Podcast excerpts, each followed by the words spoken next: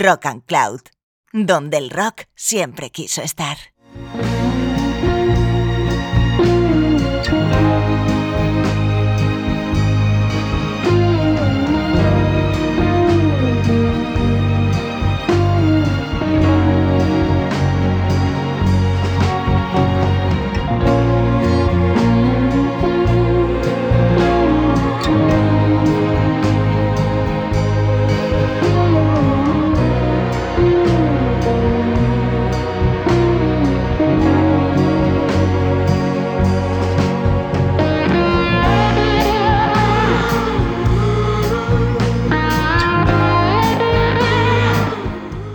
Hola escuchante, ¿qué tal estás?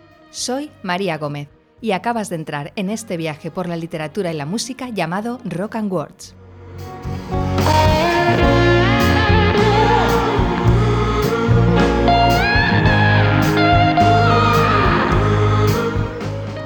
En el Rock and Words de hoy cerramos el círculo con el libro de David Rich dedicado a Aretha Franklin y titulado Aretha Franklin, Apología y Martirologio de la Reina del Soul publicado por Libros del Cultrum.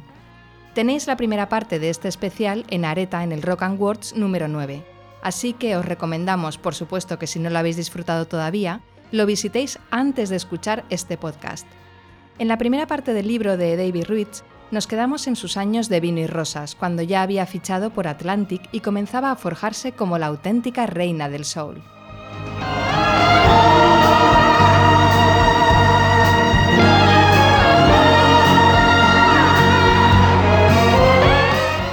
En esta segunda parte nos centraremos precisamente en sus años musicalmente más interesantes, desde mediados de los años 60 hasta los 70. Es imposible abarcar toda la jugosa información que aparece en el libro de David Ruiz en dos programas, así que en vez de haceros siete especiales de Aretha Franklin, nos quedamos en dos, y os invitamos a que os compréis el libro. En este podcast contamos con el grupo habitual de voces, Paula Yuste, Jesús Candela, Nora González y quien nos habla, María Gómez. Abrochad los cinturones porque comienza Rock and Words.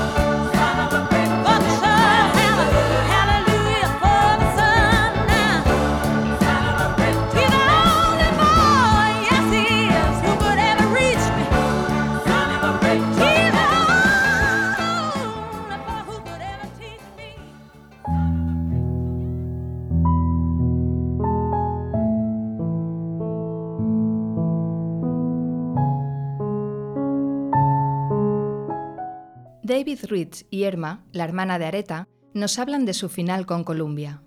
Había grabado unas cuantas obras maestras, sin embargo, nadie quedó satisfecho, ni ella, ni su marido, ni los directivos de Columbia.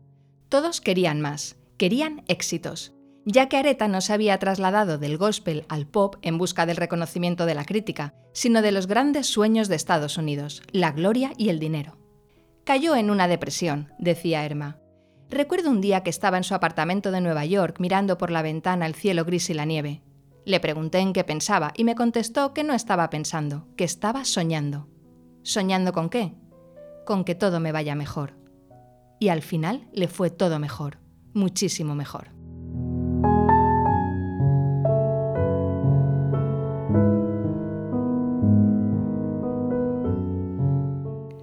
1966, Jerry Wexler era, a sus 49 años de edad, un hombre hambriento de éxitos. Wexler era puro nervio, simpático, carismático, obstinado y con una confianza que rayaba en la arrogancia. Era, junto con Ahmed y Ertegun, propietario de Atlantic Records. Cuando llegué a la compañía en los años 50, recordaba Wexler, Ahmed ya había fichado por Ray Charles. Antes que él, Ruth Brown encadenaba un éxito tras otro. En realidad, no despunté en el estudio hasta los años 60, cuando di en el clavo con Solomon Burke y Wilson Pickett. Mientras que la Motown se especializaba en el soul reconfortante, y precioso por cierto, a mí me atraía más el soul gritón. Me gustaba así, crudo. Tuve la suerte de abrazar desde bien temprano lo que se iba a convertir en la edad dorada del soul.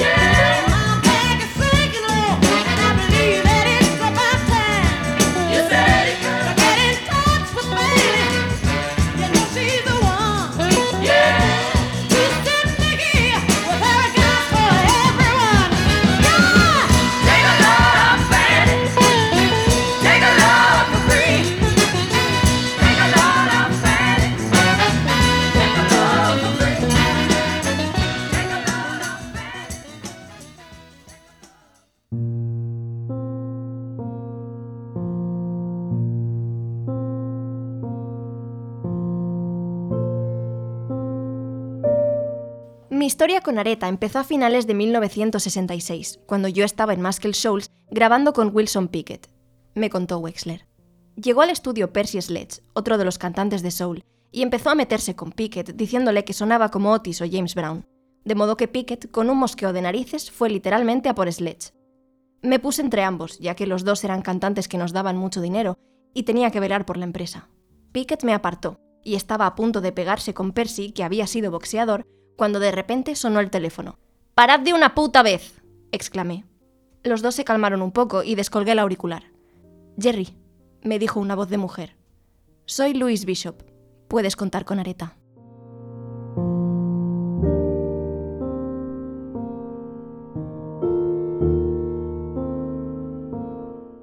Me sorprendió que Wexler me contara que al principio prefirió no ser el productor de Areta.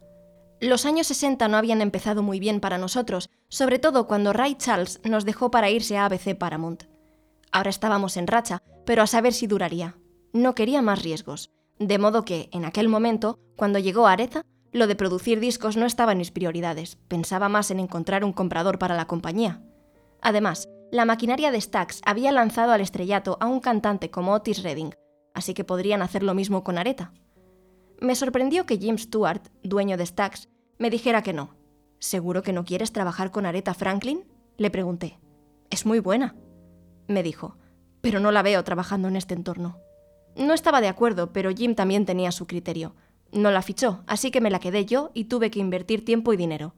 Visto ahora, habría sido un tremendo error que Stewart se la quedara.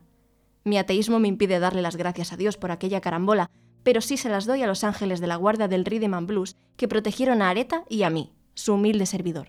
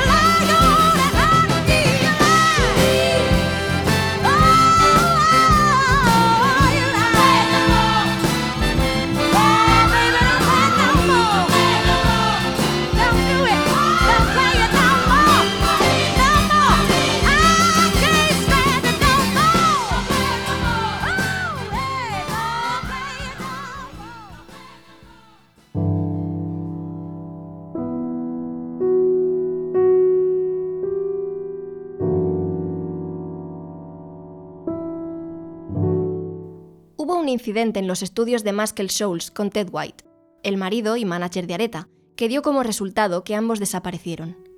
Jerry Wexler lo cuenta. No sabía cómo seguir con la artista desaparecida y el manager en tela de juicio, así que hice lo de siempre, tirar hacia adelante. Tenía una canción y el proyecto muy claro en la cabeza, por lo que mandé imprimir unas cuantas copias de I Never Loved a Man y se lo envié a algunos de los locutores de radio más relevantes. Gente de confianza que me dirían claramente si aquello podría triunfar o no era más que una obsesión mía. A las pocas horas me llegó la respuesta. Les había encantado, tanto a ellos como a los oyentes, y la gente llamaba sin parar para decirlo. La canción sonó de inmediato en la radio. Ahora faltaba saber cómo iba a ir en ventas.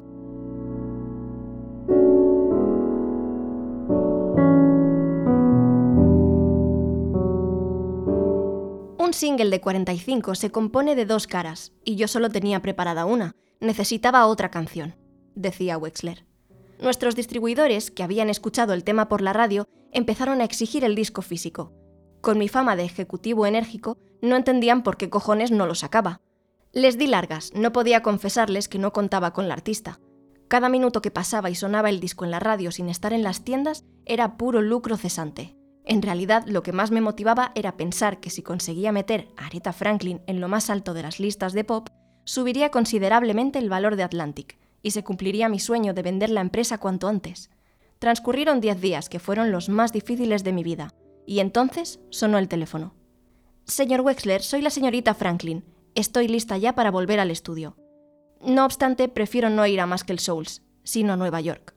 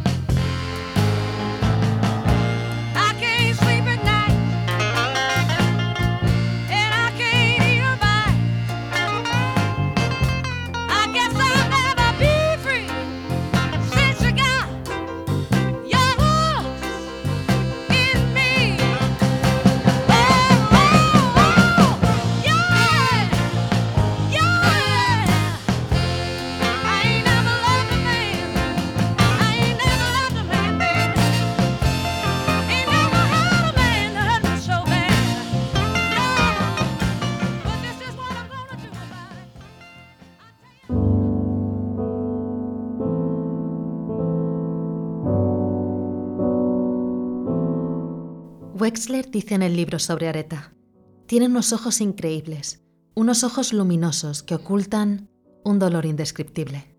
Sufría depresiones muy fuertes. Ignoro qué le producía tanta angustia, solo sé que la angustia está tan presente en su vida como la gloria en su aura musical. El proceso de grabar a Aretha cantando, recordaba Wexler, era el mismo que con Ray Charles. Yo no hacía ningún comentario. No le hacía falta que le dijera nada, ni yo ni nadie. Controlaba perfectamente todo lo referido a la voz. y pese a tener solo 24 años, poseía un aplomo, confianza y seguridad más propios de alguien con 60 años de carrera. Tenía una voz joven y vital, pero que procedía también de una sabiduría secreta y ancestral. El primer sencillo, I Never Loved a Man y Do Right, no fue nada comparado con el siguiente, compuesto por Respect y Dr. Feelgood. Todo el mundo se volvió loco. Todos la querían y necesitó ayuda.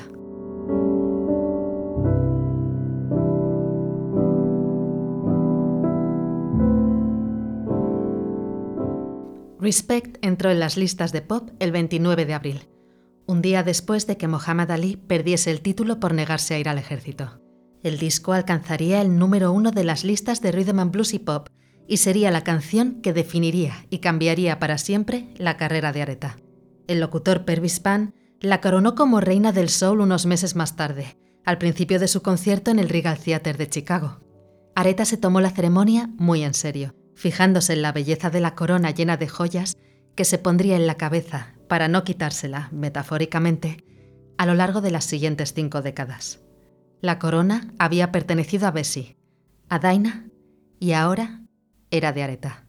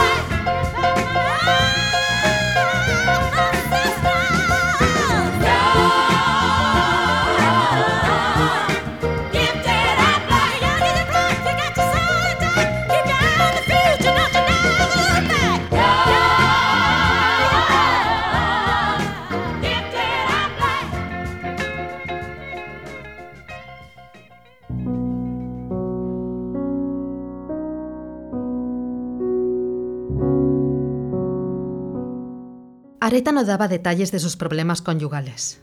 Era Vox Populi, decía su cuñada Earline. Todos sabíamos que Ted White era un hombre violento. Pero Areta, bueno, siempre se aferraba a su sueño de cuento de hadas y quería que todo el mundo pensase que tenía un matrimonio idílico. No le gusta nada reconocer que se equivocó al elegir a aquel hombre de compañero y manager. Es más, prolongó el error el tiempo que pudo. Debería haber enviado mucho antes a la porra aquel cabrón, pero como le iba tan bien entonces y ganaba tanto dinero, le daba miedo que se hundiera el barco, hasta que se dio cuenta de que, si no lo dejaba, se iría ella a pique.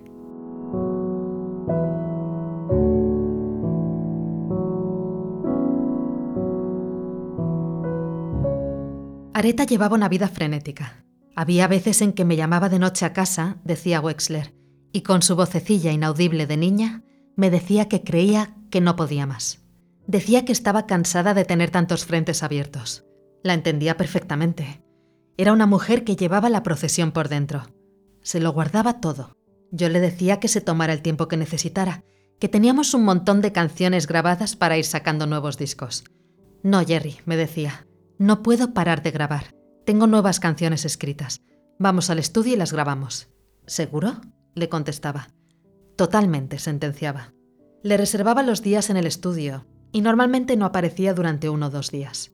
Entonces me llamaban sus hermanas y me decían que Areta estaba indispuesta. Lo cierto es que el trabajo que llevó a cabo en 1967 pasará a los anales de la música como uno de los momentos más intensos en la historia del rhythm and blues.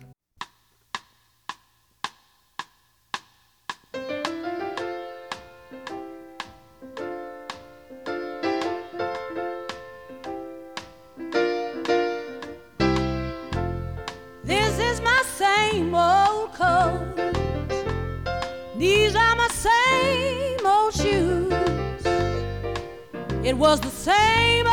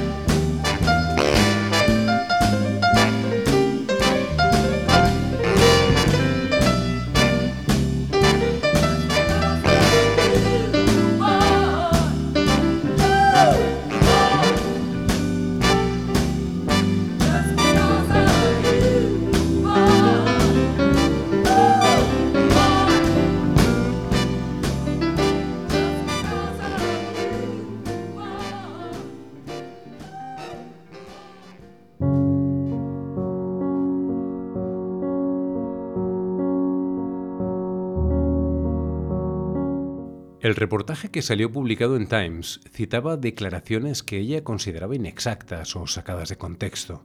Se hacía referencia a sus problemas con Hacienda. Se describía al reverendo de 51 años como un adulador de aspecto imponente que nunca permite que sus apelaciones espirituales frenen sus ansias de diversión. Le enojó la insinuación de que su madre los había abandonado y que Ted White fuera un liante de barrio, que la había maltratado en público en el hotel Regency Hyatt de Atlanta. Sin embargo, lo que peor le sentó fue el retrato general que se hacía de ella. Time la presentaba como una mujer que duerme hasta la tarde, se levanta y se queda embobada viendo la televisión, fumando cool sin parar y picoteando comida de forma compulsiva. Antes del reportaje de Time, Areta ansiaba salir en todos los medios. A mayor presencia en la prensa, mayores ventas de discos pero de repente descubrió que los reportajes en profundidad podían mostrar aspectos poco favorecedores y la pilló a contrapié. Estaba acostumbrada a piezas breves. Se creía que Time, ya que la sacaban en portada, se limitaría a besarle los pies. El golpe fue fuerte, afirmaba Ruth Bowen. Supuso un punto de inflexión para ella. No volvería a fiarse de la prensa. Tardó en volver a conceder una entrevista. Se le agravó uno de sus temores, el de que salieran a la luz sus secretos.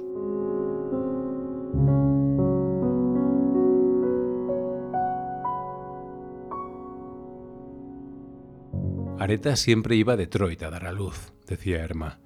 Dejó el ático de Nueva York y todo el glamour por la cercanía del patriarca, su abuela y toda su familia. Sin embargo, creo que solo estuvo unas semanas. Es una persona que quiere a sus hijos con locura, igual que yo quiero a los míos pero formábamos parte de una generación de cantantes jóvenes que sacrificaron pasar tiempo con sus hijos para centrarse en sus carreras.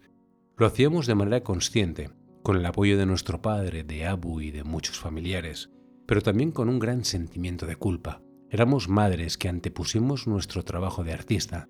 No sé si Areta lo reconocerá con estas palabras, pero era tal y como digo. Por ello arrastramos mucho sufrimiento en silencio. In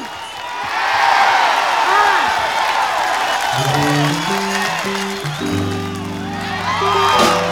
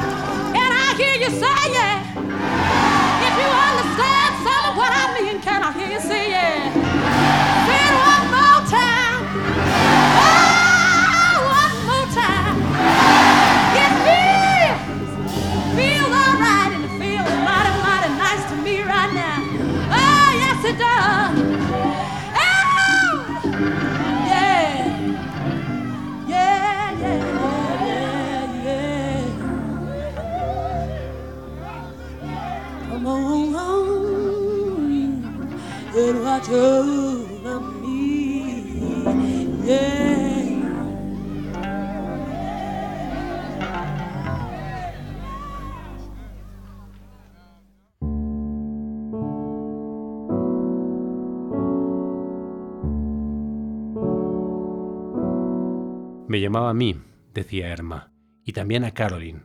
Hablaba de dejarlo todo. Comentaba que las cosas habían ido muy deprisa, que se le exigía demasiado, que la gente no paraba de arrastrarla de un sitio para otro. A veces íbamos y estábamos con ella, Cecil también, por supuesto. Por favor, no le digas a papá que estoy mal, me decía. No hace falta. Pero estaba al tanto más que nadie. Sabía que por muy bien que le fuera grabando discos y cantando sin parar y cosechando triunfos, por dentro no estaba bien. Tenía unos temores enormes que no quería ni siquiera mencionar. No obstante, cuando esos temores se hacían insoportables, se desmoronaba. Cecil la llevaba a hospitales de Connecticut alejados de la prensa. Él lo llamaba cansancio nervioso. Descansaba, reponía fuerzas y vuelta a empezar. Así fue durante años. Le pregunté a Caroline cuáles eran esos temores en concreto y me contestó que, en mi opinión, tenía miedo de no estar a la altura. No te lo creerás, pero pensaba que igual no era ni guapa, ni buena cantante, ni buena madre. No sé si esto tenía nombre, para mí era una inseguridad muy profunda. Si hubiera ido a terapia, un psicoanalista le habría detectado el origen de la inseguridad. Pero pasó. Prefería ahuyentar la ansiedad bebiendo o yéndose por ahí una temporada, gestionándoselo ella y volver después al escenario a ceñirse la corona de diva indestructible.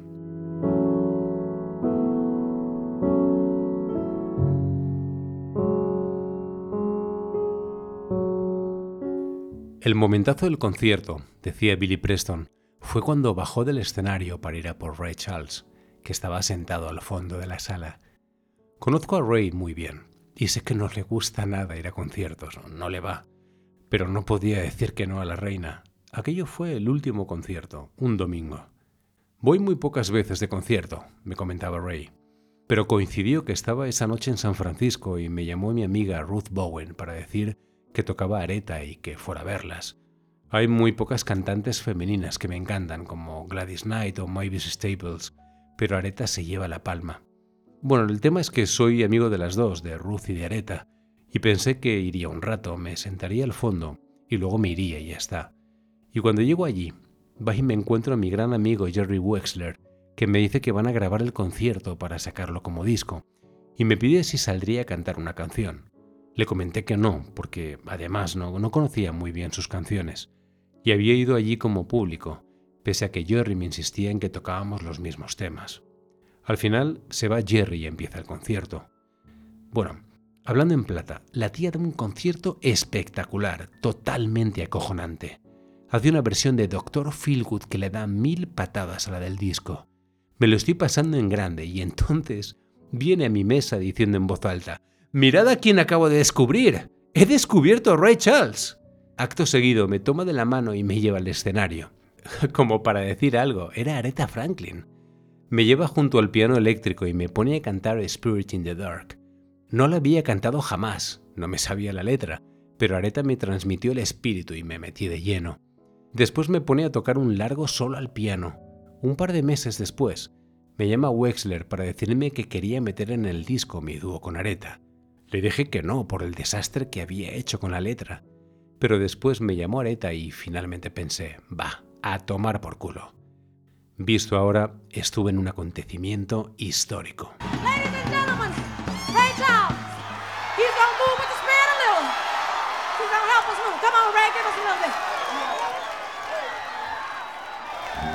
I discovered Rachel.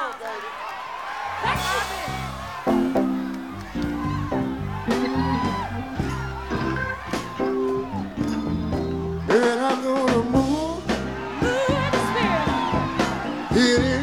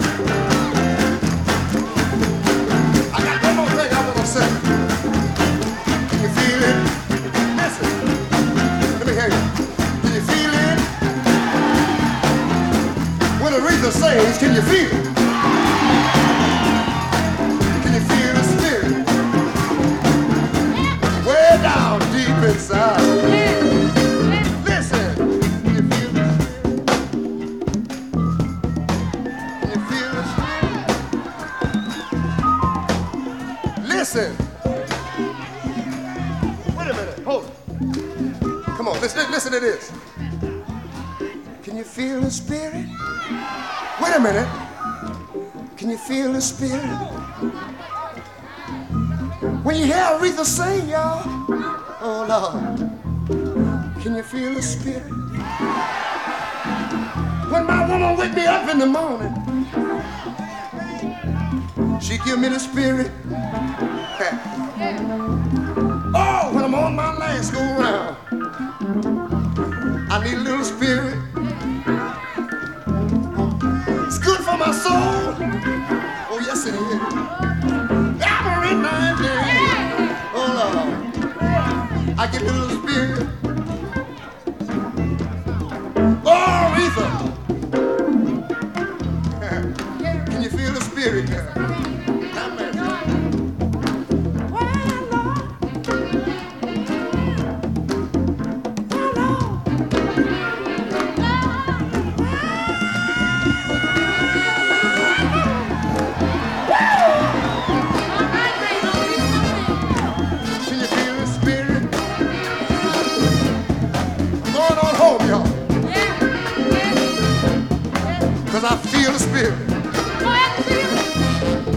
I got to find me a woman tonight. Because I feel the spirit. It's getting next to me now.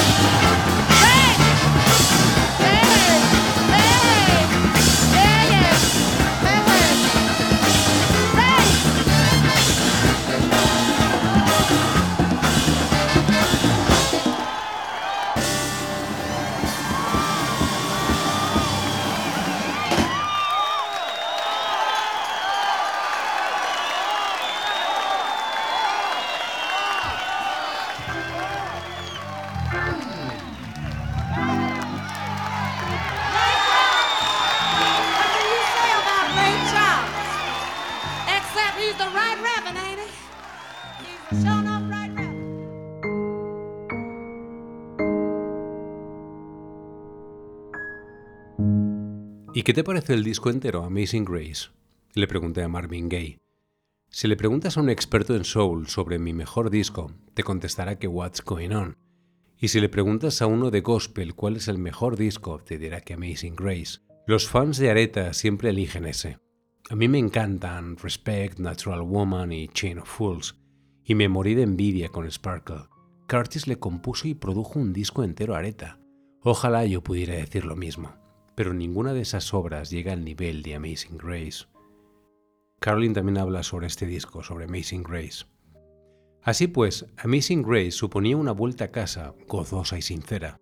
Se aprecia la alegría del coro en la reacción de los asistentes y sobre todo en la voz de mi hermana.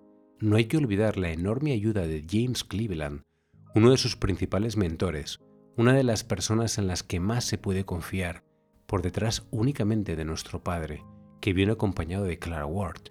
Cuando llegaron a la segunda actuación el viernes por la noche, todo estaba perfectamente organizado. La persona más importante para Areta estaba ubicada en el banco frontal y a su lado la cantante que había sido su madre musical. Ayer regresó Areta a sus años de formación, aquellos tiempos en que cantaba para su padre. Había, eso sí, una diferencia. Mi hermana ya no era una niña prodigio, sino una mujer hecha y derecha, que tras conquistar el mundo con su música, regresaba allí para darle gracias a Dios por el don que le había otorgado.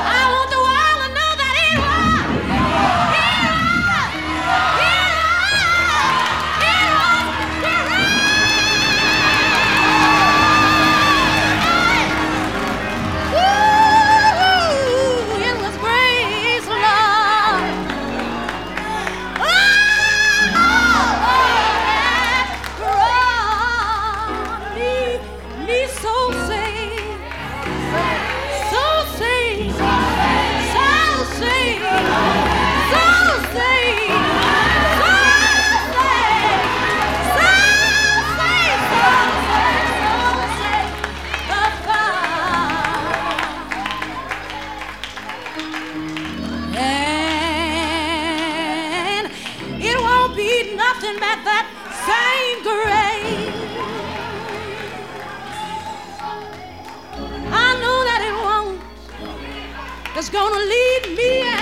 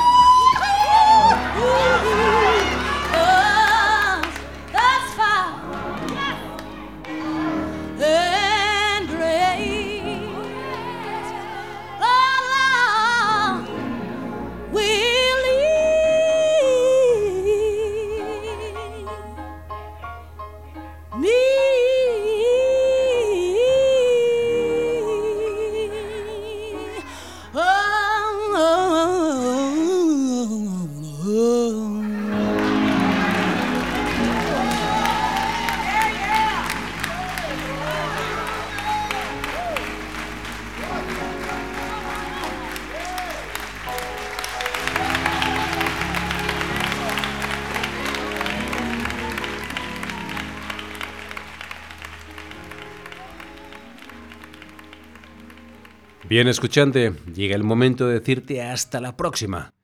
Esperamos de veras que hayas disfrutado de este especial del libro de David Reeds, Aretha Franklin, Apología y Martirologio de la Reina del Soul. Esperamos al menos haberte acercado a la esencia del libro y de una artista sencillamente fuera de lo común como fue la inmensa Aretha Franklin. Te esperamos pronto en un nuevo episodio de Rock and Words. Ya sabes que la web de Rock and Cloud está abierta las 24 horas para que disfrutes de horas y horas de jugoso rock and roll. Nos marchamos con el tema Jump, que aparecía en el más que recomendable disco de Areta de 1976, Sparkle, un disco producido nada más y nada menos que por el siempre a reivindicar Curtis Mayfield, al que la propia familia Franklin, por cierto, lo llamaban el pequeño Duke Ellington. Desde los estudios Rock and Cloud, un abrazo, sed felices y larga vida al rock and roll.